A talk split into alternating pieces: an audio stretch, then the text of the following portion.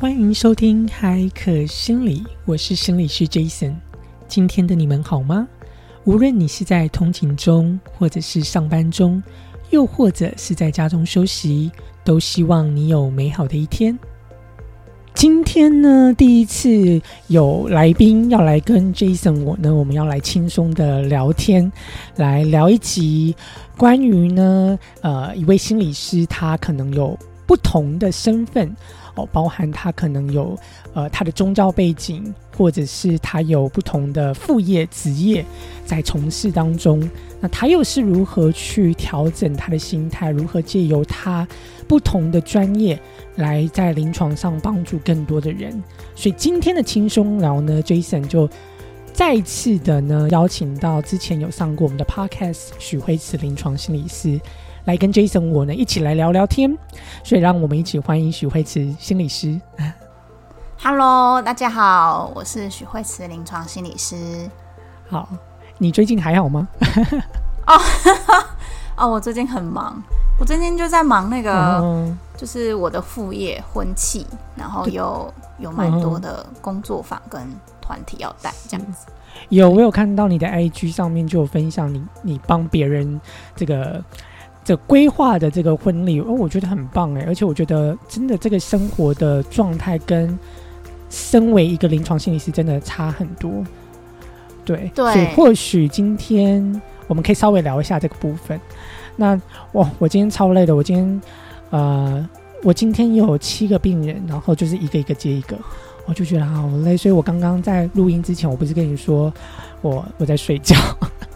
我 下班下班之后，我吃完晚餐我就睡了，然后就好累好累，然后我的我的那个病历都还没打，所以我等一下跟你录完音呢，我又要回去打我的病历。对，哇，对，这就是人生。好啊，那我很好奇会词，就是因为我们之前呢，比如说我们之前的 podcast，我们都会特别讲到，就是文化的。去了解一个人的文化差异、文化的背景，是一个非常重要的，更是重要。身为一个我们助人专业工作者，所以当我想到这种双重身份的一个身份的认同，然后不同的专业，诶，我脑袋中就就浮现了你，因为呃，的确你有这个身为婚庆的这个副业，然后你又有一个非常呃。算是非常，应该是说可以说虔诚的一个一个宗教的信仰，一个信念在你的心中哦，所以就很想知道，比如说你是怎么去调整这个不同不同背景下的一个身份的一个转换，可不可以稍微分享一下？比如说，当你进入临床心理师工作的时候，你要怎么转换这个身份？转换身份，嗯，主要我觉得我在就是在跟病人做心理治疗。不管是个别或是团体的时候，我就是嗯临床心理师的身份，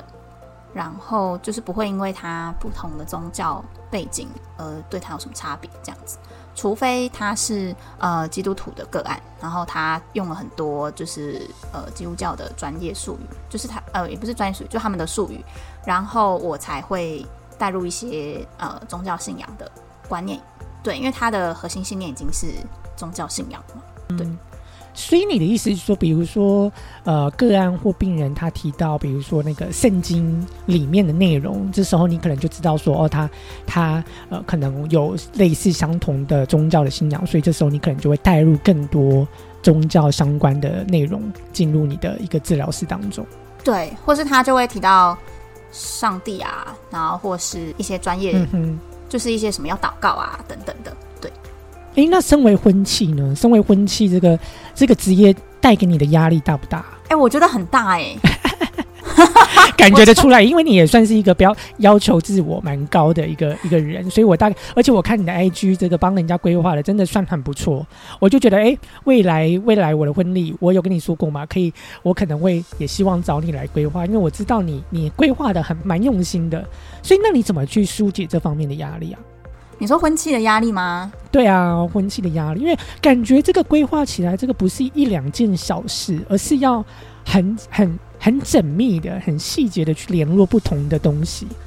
那所以相信这个职业也带给你占掉花了你非常多的时间吧？对，就我觉得我失算，我本来想说把它当做我的疗愈的副业，因为想到我们的就是我们常遇到比较多呃人生遇到困境的个案嘛，然后婚礼就很幸福，但我发现并没有。所以一开始，当你在你还没踏进婚期之前，其实你的想象是你希望借由这个副业带给你有看到很多对这种幸福的这这种面貌，这种这种这种感觉，是不是？对。但我发现，就是他当婚庆，你需要帮他筹备快一年嘛，然后这一年几乎都哦要这么久哦，对，要一年，对，然后你就要帮他去呃思考各种的细节，然后帮他找各种的厂商，然后筹划各种东西，而且你可能又要接受顾客的要求的比价杀价，所以你可能又要再去比价更多不同的厂商哦，这真的想起来就非常累。对啊，我发现收钱的真的就是压力很大。那可不可以小问一下？那所以到底到底有赚吗？如果以这个副业来说，有对你额外的生活的呃开销是有额真的有额外的帮助吗？还是就是其实真的只是做兴趣而已？哎，我觉得做兴趣而已，因为我换算我花的时间大概要七八十小时以上，所以就是换算成时薪应该配合，可想而知。因为我。光看你的这个分享，真的就是觉得你花了很多很多心思。你要不要跟听众们分享一下你的婚期？如果诶有人想要搞不好也希望找惠慈心理师 你帮他规划婚期，我我们可以借由这个平台让你打一下广告。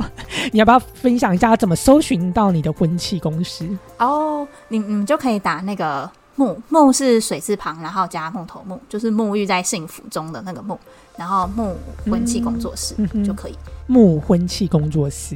好，目前就只有 IG，欢迎大家可以搜寻，对，搜寻 IG 就可以这样子。对，好，欢迎大家如果对惠慈心理师的副业，这个从事婚庆的副业很有兴趣，想了解他，或是你想要，哎，有机会找惠慈心理师帮你规划。你可以在你的 IG 搜寻木婚器工作室。好，好。那回到刚刚我们讲这个宗教，我觉得这真的是一个非常棒的议题。我在美国，然后我的确有时候会有，虽然不多啦，但有时候真的会有个人也会跟我提到这个 Bible 里面的内容。那说真的，因为我真我自己本身不是基督教徒嘛，我算是。我也算是一个蛮虔诚的佛教徒跟道教徒的结合，对。那所以当他们提到这种基督教或是天主教，其实说真的，我蛮难搭上话的。那呃，我就想问慧慈，这种基督教的信仰啊，给你身为心理师有什么样的启发或是帮助吗？启发或是帮助？呃，我觉得他确实让我在就是做这个职业的时候会。多了一些呃使命感，就是觉得哎，所以我之前才会去台东，就看到那边的需要这样子，就毕竟那边资源分配比较没那么均匀这样子。然后另外启发就是，嗯，我可以比较理解他们遇到的困境啦。我觉得就是因为我过去也是这样走过来，就是我觉得很多基督徒会很容易把选择权就丢给上帝这样，然后就好像自己没有。办法去做决策，或是去分析该怎么选择。那个使命感，你刚刚提到这种使命感，就是你希望也身为基督徒的你，能够呃帮助更多其他基督徒的朋友。哎，对，或是主要是看到哪边有需要就去，或是比如说我在工作的时候，就会比较去想说，哦，因为这个信仰要更多的职业道德这样。哦，我大概懂你意思，就是说你会因为有这种信仰的这种使命感，所以你觉得能够如果有缘分帮助更多人，你就会尽全力的去帮助更多人。也就是像你刚刚提到的，就是你之前也因为呃去台东有待了这个一两年这个长期的时间，其实也是因为这个使命感，就是希望你能够帮助更多人的这种感觉。对，哦，我待五年。OK，I'm sorry。很久，不会不会。对，的确，因为我当时就一直，我当时我还记得，我就常常这个传赖给你说，你到底几时要要要回到西岸来？诶，是西岸吧？对对对，西部。对对对，你到底要什么时候回到西部来来工作呢？对，但是其实真的我还蛮惊讶，你在东部其实过得还算蛮开心的。哦，对啊，就是在那边，我觉得那边的山海也可以蛮疗愈我的。嗯。但我的确也很赞同惠慈你刚刚讲的，就是我觉得东部的资源相较于西部的资源，包含这种心理健康资源，我觉得的确有显著的少很多。所以我也很鼓励，如果有很多心理师呃愿意到东部去看看，其实也是一个蛮不错的机会。嗯，对，确实是是。那接下来我就想想要问惠慈，那这样的一个宗教的信仰跟这种宗教信仰，很多的时候人家会觉得很好奇，你到底是怎么把你的宗教信仰的这种思维跟所谓的科学这种证据、这种科学的这种思考思维结合在一起，然后应用在你的你的这个临床实务当中，你会不会觉得可能有时候会有冲突啊？嗯，我过去可能会觉得比较有冲突，对，因为其实，在天主教、基督教信仰的脉络啊，历史脉络，他们一开始在欧洲嘛，然后呃，我们的我们的心理学一开始就是精神分析，那那时候其实弗洛伊德在欧洲是被就是被呃称为敌人的这样子，然后就觉得啊，这是什么东西这样，所以就是一开始我在比较比较保守派的基督教里面，他们确实是比较没有那么赞同心理学的，对，那后来慢慢的，他们其实有比较接受。所以他们一开始反而觉得，哎，基督教里面的什么教牧辅导比心理师还有帮助。然后我就觉得，哎，没有啊，其实我们也受过这么多训练。然后我觉得这个科学思维比较帮助我，不会这么的主观的把自己带入，对。然后也帮助我们更去觉察自己是不是有时候会因为自己的议题投射，或是因为自己的议题，然后嗯，没有那么清楚的看到个案的状态。我还蛮认同的，因为我的确之前。也有呃听到我的个案会跟我分享，就是说，比如说他在来找寻这种呃比较医学科学的帮助之前，他会先跟所谓刚刚你所讲的这种教牧辅导先提供一些协助。可是后来的确他发现，好像呃来跟所谓的医疗人员、心理师这种心理学家谈论，跟跟教牧对辅导还是有一些差异的。所以我的确相信呃。如果我也相信啦，如果两方面能够共同去合作跟交流，或许对于更多基督徒来说，或许可以带来更多的效益。诶，那我就很好奇，你有没有所谓跟刚刚你所谓的这种这种辅导人员，在你们基督基督教会里面这种辅导人员有聊过吗？诶，有诶，因为一般教牧人员就是牧师嘛，对，或者传道这样子，对，会跟他们稍微聊这样子。是是是。诶，那他们他们对于心理师这个角色，比如说，就像你刚才讲的，传统的思维里面，他们常常会觉得我们心理师所做的东西、所做的内容，跟他们有很大的重复，或是重叠，或是类似的地方。所以，当你跟他们聊的时候，这种交流的时候，我很想知道他们的反应跟他们的想法是什么。就是我觉得比较年轻一代的会比较可以接受啦，那就是比较。嗯，比较年长，他们毕竟还是比较权威，就会觉得哎，他们比较厉害这样。然后我会从就是我们会有受过精神病理啊，然后还有我们大脑上面的训练跟他们做切入，然后就是让他们知道我们是合作关系，就他们可能是顾到那个灵性的层面这样子。然后，但是比如说，当他他们有发现他们的有限，比如说他们接到一些就是真的很抓马，或者就是呃视觉失调症的。会有，他们自己都真的是觉得处理起来精疲力尽的时候，他们就会发现真的是需要是转介给我们专业人员。对，所以我可想而知啊，因为如果这种比较中重度疾病的，我觉得一般的辅导人员其实也也难以处理。而且我觉得你刚刚用了一个非常棒的技巧，就是借由他们所不知道的知识或是呃资讯来跟他们分享做交流，其实这时候他们也会。欣赏到肯定这个心理师这个专业的部分，诶，那惠慈就想问你，如果你对于嗯心理学过去的一个专业训练，包含心理师的养成训练当当中哦，比如说身为基督徒的你，你觉得哪些部分或许可以做？改善来帮助，比如说更多的心理师来了解所谓的，比如说跨文化的重要性，或是跨这种不同背景文化的这种不包含宗教也好，或者是这种文化背景的人也好，能够有更高的敏感度，或是更高的这种这种呃专业能力去面对不同不同样的的人，或是不同背景的人。你说帮助心理师吗？对。哦，我觉得。就是大概可以稍微了解一下，为什么不同宗教文化背景的人他们会有这样的思考脉络。但我觉得也不用太刻意啦，是因为像其实我到台东，我才开始慢慢认识原民文化嘛。因为你你没有这么多接触原民的人，你其实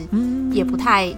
有机会，就是这么刻意的去了解。那如果你身边有一些呃不同宗教信仰人，在跟他聊天的时候，你就是可以大概知道，哎，他为什么会纠结在某些点，然后他的可能是因为他背后的一些宗教文化的脉络带给他的一些想法，然后让他很纠结这样子。是对。这个我很赞同，这个就跟我之前在 podcast 前几集我们在谈文化差异、跨文化的一个重要性的时候，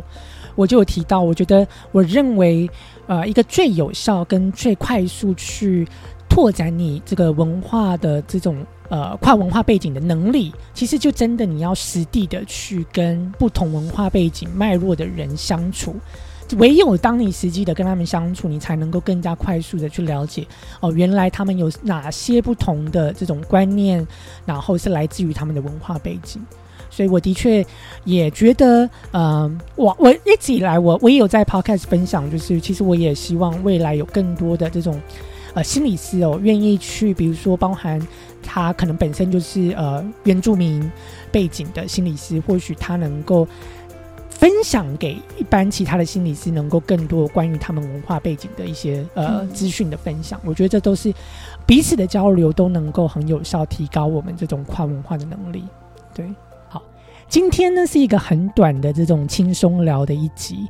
那今天我们能够去了解哦，原来一个身为一个呃基督徒的心理师，他可能面对到的困境，或是对他而言。呃，他的使命感是什么？然后他是如何运用他的专业在这个心理学的科学的领域当中，以及呢，呃，又有另外一个副业的心理师，那他又是怎么去呃借由这个副业能够带给他生活有另外一层的感受？希望你喜欢今天的这个轻松聊，呃，了解呃不同的心理是他的一个不同的一个生活的状态，然后呃不同的宗教背景对他的影响。希望你喜欢今天的这一集。如果呢你有任何的问题或任何的想法，你都可以到我们的 IG 或 Facebook 留言。期待与你在下一集的相遇。